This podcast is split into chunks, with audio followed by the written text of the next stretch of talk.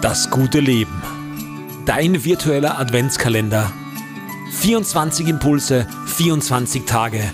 Durch die Adventszeit mit dir und mir gemeinsam. Ein Format von In the Lead, der Podcast für Leadership und Mindset. Tag Nummer 6.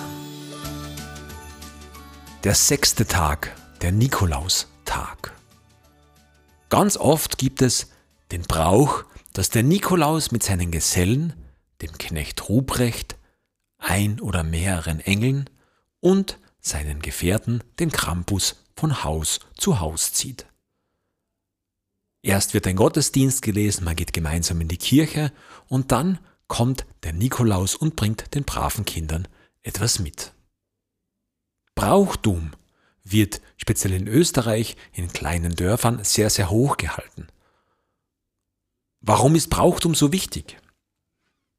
Brauchtum ist etwas, was wiederkehrend ist, was immer wieder jedes Jahr zur selben Zeit eintritt. Viele klammern sich daran und viele wissen, dass wenn der Krampus und der Nikolaus kommt, dann ist Weihnachten nicht mehr weit. Die Kinder werden beschenkt und vielleicht hat man auch einmal die Zeit durchzuschnaufen. Das Jahr neigt sich dem Ende zu. Und der Krampus und der Nikolaus, die erinnern uns daran, dass das Ende des Jahres näher kommt.